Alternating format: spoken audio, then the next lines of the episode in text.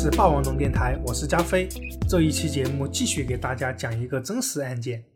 这个案件来自于今日说法，号称是节目里最错综复杂、最曲折离奇的案子之一，名字叫做烟锁殡仪馆。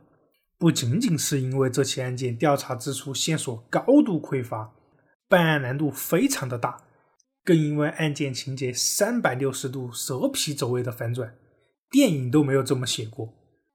看完之后让我啧啧称奇。下面正式开始。二零一零年七月十三日，在山东商河县孙集乡的一口机井里，有人发现了一具全裸的男尸。男尸被发现的时候，头部朝下，脚部朝上，整个尸体高度腐烂。经过法医鉴定啊，死者身高一米八三，体重九十公斤，年龄大约三十岁到四十岁之间，死亡时间大约在三个月到一年之前。死因是被重器重力击打头骨而死。男尸全裸，面部无法辨认样貌。尸体四周杂草丛生，且遭遇过暴雨的冲刷，有用线索可以说是几乎没有。但几乎没有，也不是完全没有。警方费尽力气把尸体从那个狭窄的井口拖出来之后，在井底发现了一把斧子。这个斧子就是现场的唯一物证。然而，斧子上既没有血迹，也没有指纹。经过仔细对比，警方发现这把斧子的样式和普通的斧子不太一样。它的斧头和木把之间有两块加固用的金属片。这种斧子更加牢固，价格更高。一般的家庭用不着花这么多钱买这样一把斧头。凶手的目的十分明确，就是买来它杀人的。警方随即走访了孙吉所有的五金店，终于在一家店里面找到了同款斧子。老板已经记不得都有谁来买过斧子了，但他记得进货的时间是二零零九年十二月底。同时，另一组负责走访村民的调查人员发现了新的线索，那就是在二零一零年一月二十八日，有村民曾经见过机井旁有暗红的血迹，由此可以推断出，死者被害的时间很有可能是在二零一零年一月份。这个地方做一个小结，警方的已知线索有：第一，死者是一米八三的中年男性。凶手也应该是身体强健的青壮年。第二，死者被害时间在二零一零年一月。三，尸体全裸，且面部被毁，这说明凶手不想让死者被辨认出来。四，抛尸的机井位置十分隐蔽，就连当地的村民也常常遗忘这里还有一口机井，说明凶手对地形十分熟悉。很有可能就是本地人，亦或者曾在本地居住过。根据已知信息，警方以案发现场为中心，开始在附近的村子查找在这段时间失踪的村民。五天之后，发现了十七个失踪人员，然而没有一个符合已知条件。那么死者就很有可能不是本地的人。但若不是本地人，凶手何必大费周章的把衣服都扒掉，还要毁容呢？这说明死者虽然可能不是本地人，但在这里生活过一段时间，所以被辨认出来的可能性还是有的。那警方再次扩大了搜索范围，从孙集乡到山河县，再扩大到了济南市和山东省，甚至全国的失踪人口登记库都查了一遍。依然毫无头绪，死者到底是谁？凶手又是谁？他们之间发生了什么事？案发第十天之后，警方在查找死者身份这条路上越走越黑，渐渐感到了十分疲惫。既然查找死者身份这条路走不通，那一定另有他路。到这里，警方立刻转换了思路。开始排查犯罪嫌疑人。果然，在警方重新排查了这段时间收集的所有资料之后，终于发现了蛛丝马迹。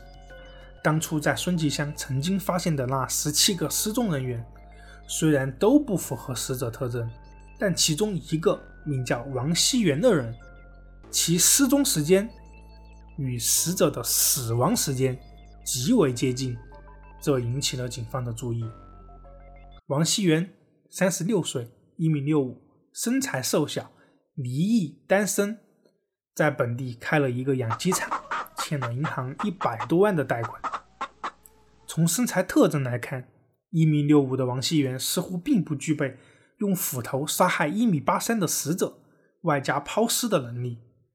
但在进一步的调查过程中，警方发现了一件十分蹊跷的事情：王熙元在失踪之前，把一辆刚刚买来的桑塔纳轿车送到了修理厂，要求整车喷漆。这就好比刚刚出过了彩。你还要拿到微波炉里面转一圈，实在令人费解。而王熙元失踪之后，这辆车就一直停在修理厂，再也没人来取走过。警方到了修理厂，对这辆车进行了里里外外的检查，在后备箱的备胎下面找到了一片异常的小树叶，这个树叶上有一个红色的小点，既不像油渍。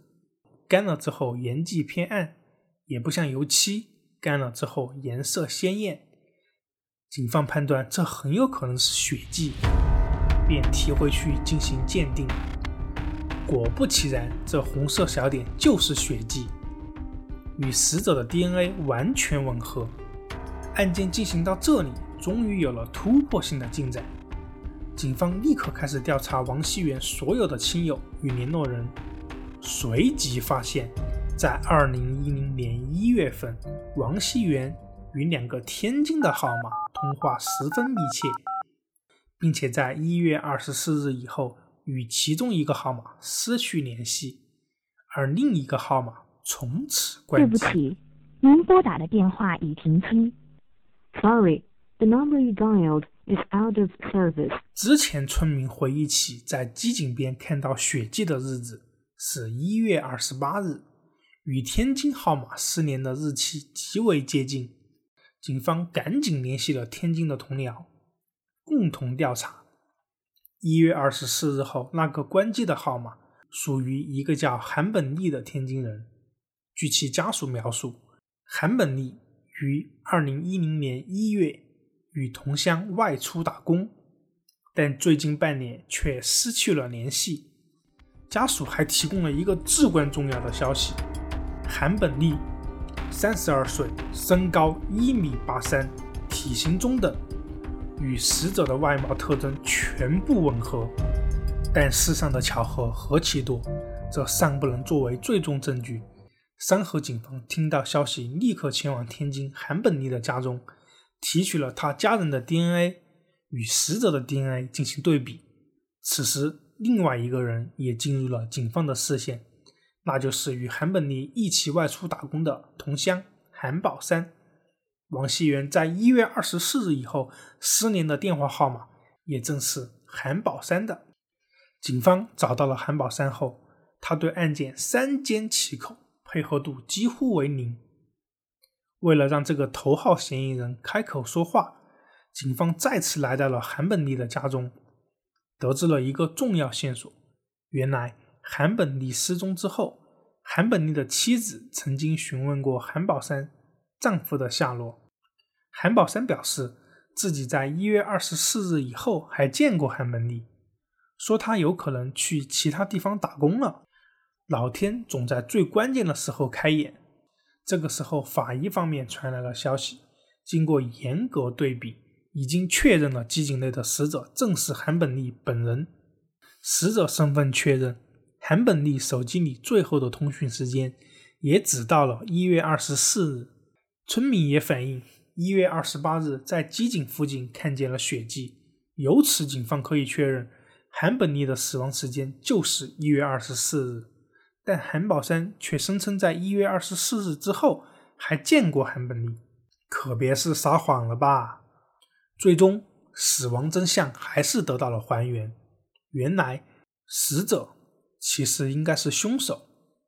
事情是这样的：二零零九年九月，王熙元出价十万元雇韩本利与韩宝山去杀一个叫做张本林的人。韩本利和韩宝山来到山东之后，在三河县住下，伺机下手谋杀张本林。两人尝试过许多方式，制造车祸，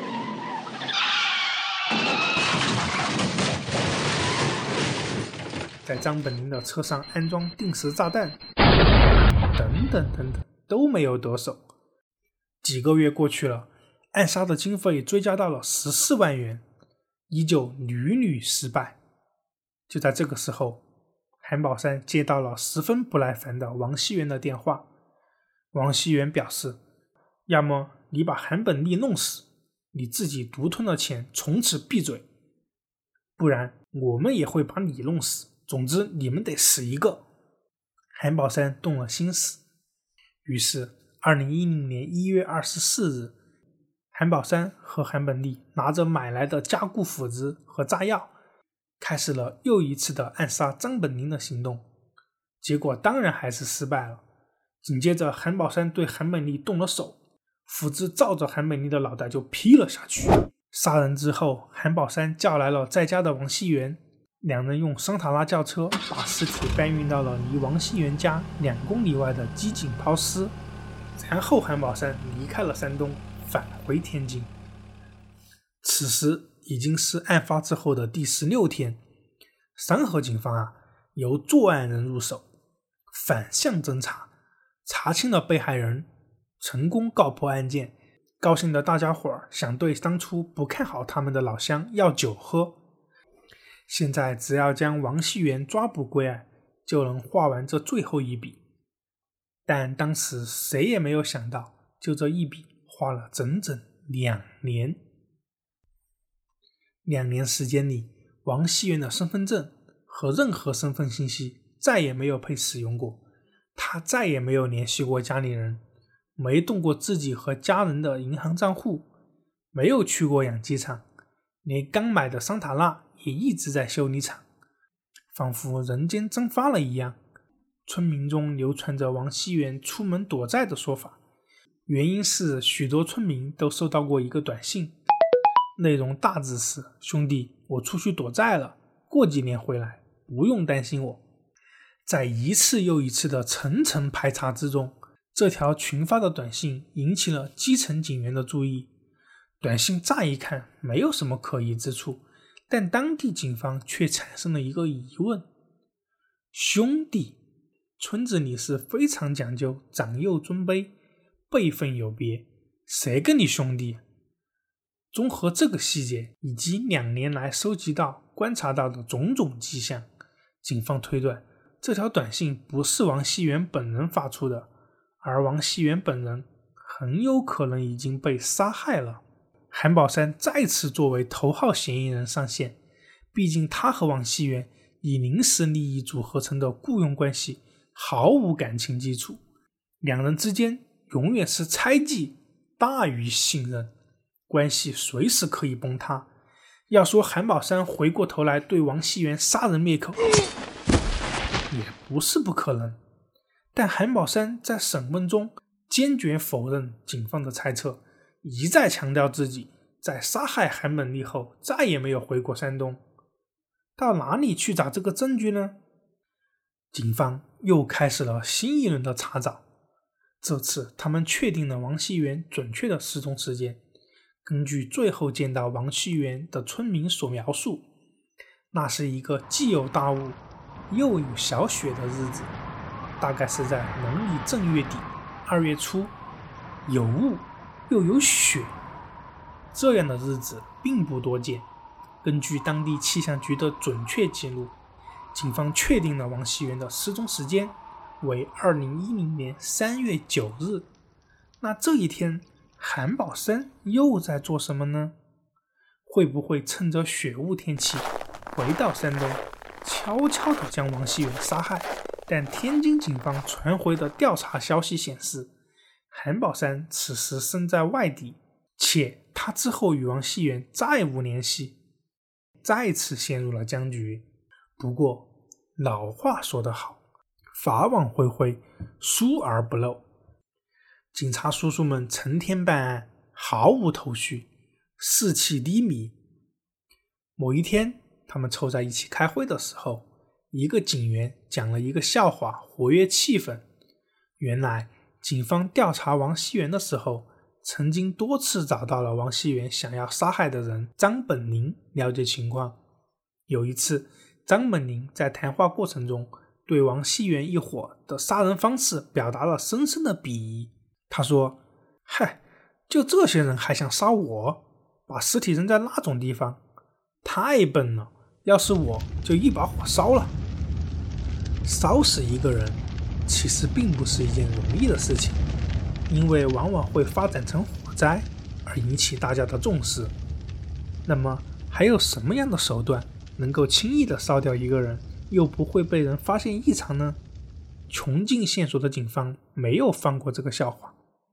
经过对张本宁的深入调查，警方发现此人经营殡葬服务多年，不仅售卖殡葬用的产品，也负责到殡仪馆火化尸体，对整个殡葬流程十分熟悉。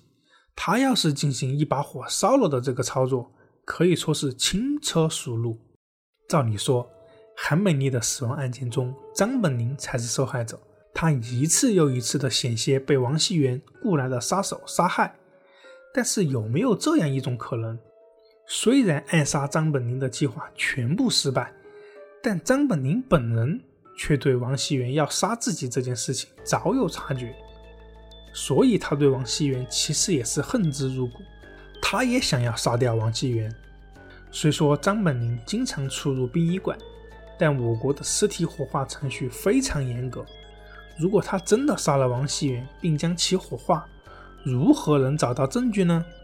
在我国，如果是正常死亡，不需要公安机关出具证明，只需村委会出具一份火化证明即可火化尸体。但警方仔细翻查了火化记录，在之前确认的王熙元失踪的三日九号这天，张本林并没有来过殡仪馆，而三月九号前后十天。所有被火化的人员的信息也是真实的。那么，按照当地规定，只要张本林持有火化证明，那么他在宁县的火葬场也可以火化尸体。警方随即又调查了周边四五个县城的火化记录，但也没有线索。就在此时，警方决定缩回空间，从时间下手，调查2010年3月9日之前的几年。张本宁在当地殡仪馆火化过的全部尸体信息，经过一轮又一轮的辛苦排查，警方终于发现了一个熟悉的名字。二零零八年十月，张本林曾经在当地殡仪馆火化过一位丁姓的老人，而这位丁姓的老人的名字，在二零一零年三月九日又再次出现在了张本林于宁县殡仪馆的火化记录上。警方与老人的亲属取得联系之后，证实老人的火化时间确实是二零零八年十月。不过，调查至此，要说那具在二零一零年被张本林运来火化的尸体就是王熙元，还尚无铁证。我们转头看向另一组调查张本林妻子的警员有何线索？张本林的妻子张红霞描述，他们家年宝椅的坐垫。在二零一零年三月份之后就不见了。当时的天气啊比较冷，木质的沙发上放一个垫子，纯属生存需要，而且坐垫还是妻子新做的，完全没有丢弃的理由。对此，张红霞曾经问过张本宁，但是他支支吾吾的没有答上来。警方连夜赶到了张本宁的家中，在他卧室里发现了这把年宝椅。彻夜保护现场，第二天将椅子搬到了阳光下仔细的查看。最终，警方在椅背后面的木条上发现了几点喷溅的血迹。经过 DNA 检测，该血迹确认是王熙元的。这下张本林可算是活生生的演了一出反派死于话多。原来张本林的妻子张红霞与王熙元有婚外情，两人想除掉张本林，思来想去，选择了雇佣杀人的方式，便用十万元雇韩宝山和韩本利这两个人来杀掉张本林。结果这两个毛脚杀手总是屡屡失败，王熙元不得已终止计划，并挑起两个杀手之间的矛盾，让韩宝山杀死了韩本利。王熙元原以为事情到这儿就结束了，没想到他刚把韩本利扔到井里没有几天，二零一零年三月九日的上午，张本林就把他叫到家里去了。把他和张红霞的关系挑明了，王熙元拒不承认和张红霞之间的婚外情，双方起了冲突。张本林一时气愤，和同伙李文熙一同用木棍把坐在沙发上的王熙元活活打死了。沙发垫上沾染了大量的血迹，被张本林连带着尸体一起运到了殡仪馆火化。并且他还谎称死亡证明丢了，需要补办，开出了一张空白证明，以已故老人的名义在宁县的殡仪馆进行火化。作案后，张本林还用王熙元的手机给亲友群发了一条信息，制造王熙元出门躲债的假象。至此，距离最初在井里发现无名男尸已经过去了整整两年。这起案件中的人都受到了应有的惩罚。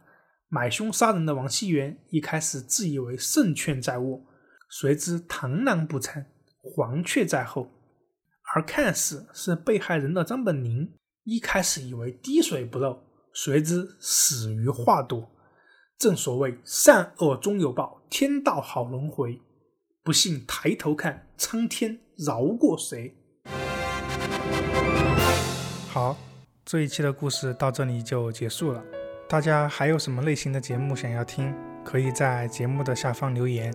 另外，霸王龙电台的微信公众号开通了，大家在微信上搜索“霸王龙 FM”，就是霸王龙加英文字母 F 和 M，就可以找到了。